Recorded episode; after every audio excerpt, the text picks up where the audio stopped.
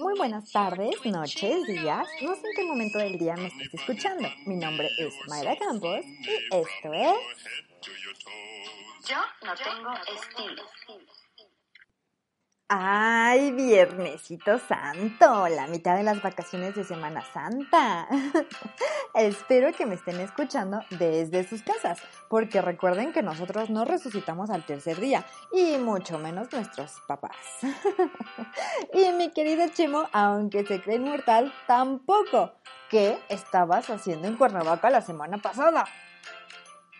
¿Se acuerdan de mi amigo Chemo, el que lleva la producción y los controles de este podcast? ¿Cómo? que dice que cómo me enteré. Pues por tus historias. Ah, o sea, la subiste a Close Friends.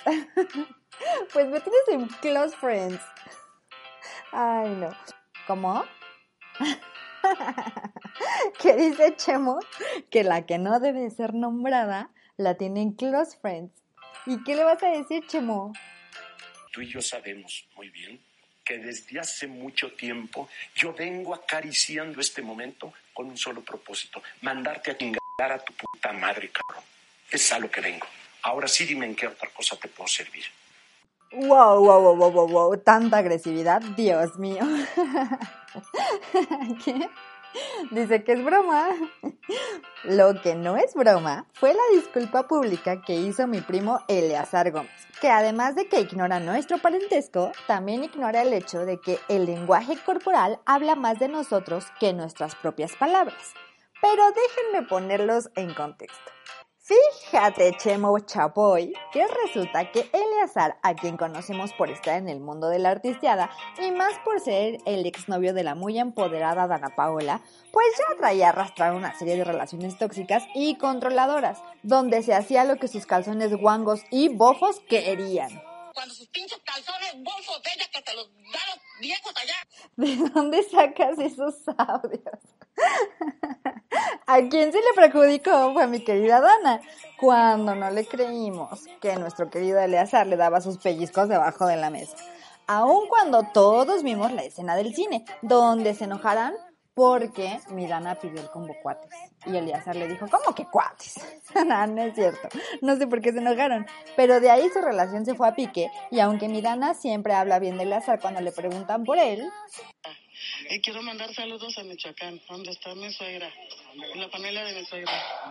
Gracias. Aunque mi esposo no esté conmigo, pero su familia no tiene la culpa de que a él haya sido como haya sido, de traicionero.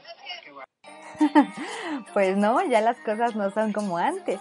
Y este fue el caso de Tefi Valenzuela, ¿eh? la siguiente novia de Eleazar, quien además de darle sus pellizcos, pues también me las zarandeó. Tanto que tuvo que intervenir la policía. Arrestaron a mi Eleazar Gómez. Y ahí andaba pasando la de Dios Padre en una celda 4x4. Se decía que Tefi no aceptó ningún arreglo económico ofrecido por el actor, pero al final quedó libre hace unos días. No sin antes firmar un acuerdo donde se comprometía a pagarle a Tefi 400 mil pesotes. No se acercaba a ella ni para desbloquearla del Face y sobre todo, y lo más importante para mi Tefi, una disculpa pública. Disculpa que por supuesto no tardó en llegar, pero ya saben que todos somos expertos en Instagram. Los especialistas en lenguaje corporal pues no se hicieron esperar.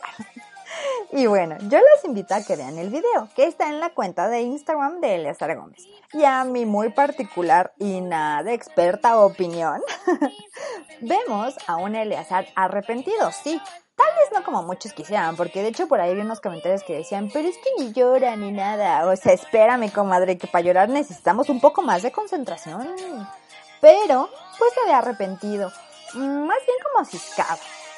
Temeroso y sin ganas de querer seguir siendo como era antes. Pero aquí vemos, amigos, que el estilo se refleja hasta en el tipo de comunicados. La imagen de Eleazar empezó a decaer luego de las acciones que tenía no solo con Dana, sino con todas sus exnovias. Pero hay que tomar en cuenta que el estilo a veces viene implícito y aun cuando nosotros digamos yo no tengo estilo, proyectamos una imagen.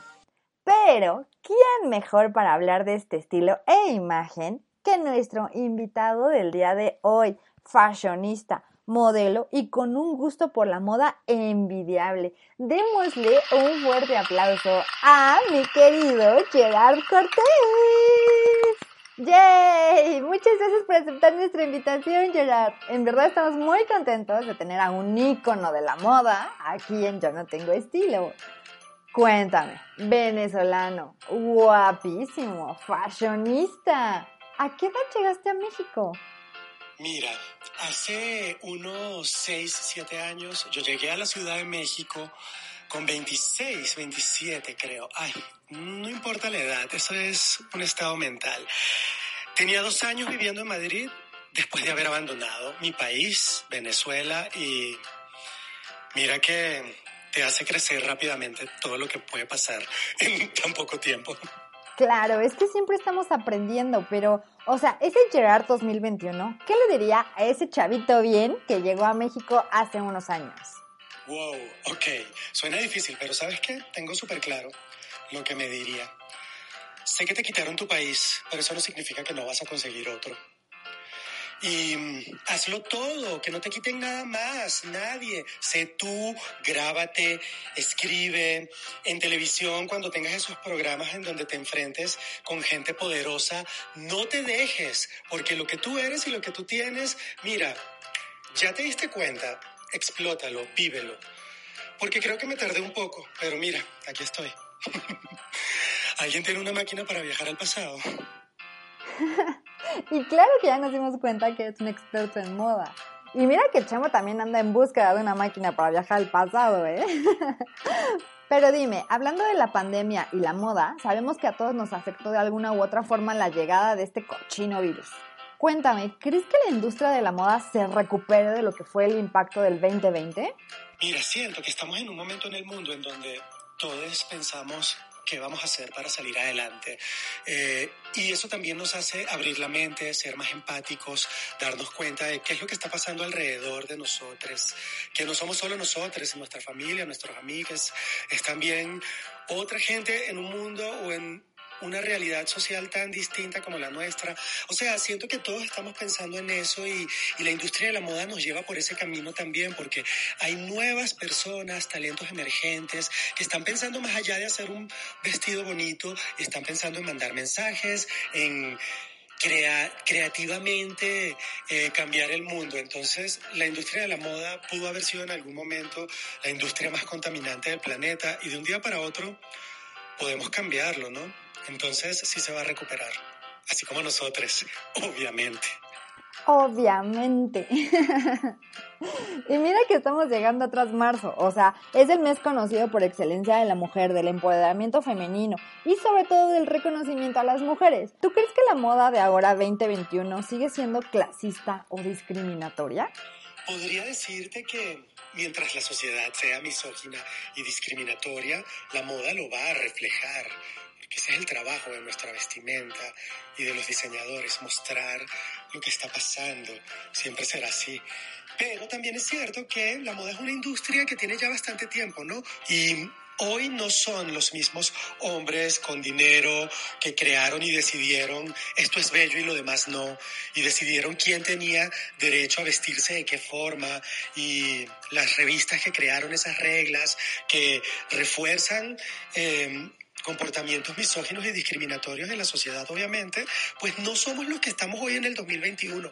Y la verdad, eh, nos encargamos de poner orden. Todos hablamos de eso, los fashion stylists, la gente de la industria, los periodistas de moda, los amantes de la moda, usan sus redes sociales para hablar de esas cosas. Yo creo que sí sigue habiendo, obviamente, como en la sociedad, algo muy, muy dentro de nosotros que quizás no nos damos cuenta y, y forma parte como de esa educación latina, pero que poco a poco yo creo que, por un lado, nosotros hacemos que la moda sea más diversa y justa y menos misógina y machista. Y por otro lado, la moda nos ayuda también a nosotros, ¿sabes? Como eso se me acaba de ocurrir y tiene toda la lógica del mundo. Gracias por esta pregunta. Filosofía Gerard Cortés. Muy bien. Oye, y hablando de accesorios, dime un básico del que no te desprendes. O sea, obvio, además del cubrebocas. Creo que básico para mí, dentro de mi escala de básico a extravaganza, sería mi básico sería la joyería. Perlas, collares, cadenas doradas, pendientes, aretes, joyería, joyería, mucha joyería sobre mí en este momento, como una ducha de joyería. Son los básicos. En este momento de mi vida, si me preguntas esto, dentro de seis meses te diré otra cosa tal vez. No, seguirá siendo un básico la joyería. Muchas joyas para Gerard. es que, o sea, neta, a mí me encanta tu estilo. Aquí en Yo no tengo estilo, siempre estamos hablando como de disfrutar, de dejarnos llevar, de tener un estilo propio. ¿Cómo definirías el tuyo? Actualmente, porque no soy la misma persona que hace dos años o que hace dos semanas, em, mi estilo personal es súper sexy en tu cara. Mira, soy así, me siento poderosa cuando llevo un pantalón de piel negro, pero también es como atrayente, pero atrae todo. De repente puede hacer que la gente sonría mucho por los colores y lo alocado que puede llegar a ser, o puede ser que te atrae para decir, ¿qué tiene puesto este y qué se cree? ¿Qué significa? Y no sé, me gusta poner a pensar a la gente, ser un show ambulante, ser la persona que entra a un sitio y mira, desapercibida no va a pasar. ¿Qué acabo de decir? Es real. No, no, no, claro. Y es que todos queremos eso, que nos noten, hacernos notar. Ahora mismo estás activo en tus redes sociales. Pero dime, ¿qué proyectos hay en un futuro para Gerard Cortés? ¿Dónde te vamos a ver próximamente? La verdad, ¿sabes qué estoy viviendo? El ahora. Después de estar tanto tiempo aquí encerrado en este departamento, de ver y sufrir todo lo que hemos sufrido, eh, Creo que es súper importante pensar en qué voy a hacer mañana, esta semana. Mis redes sociales están explotando en moda, literalmente. A veces digo, será demasiado, pero básicamente demasiado define mi contenido.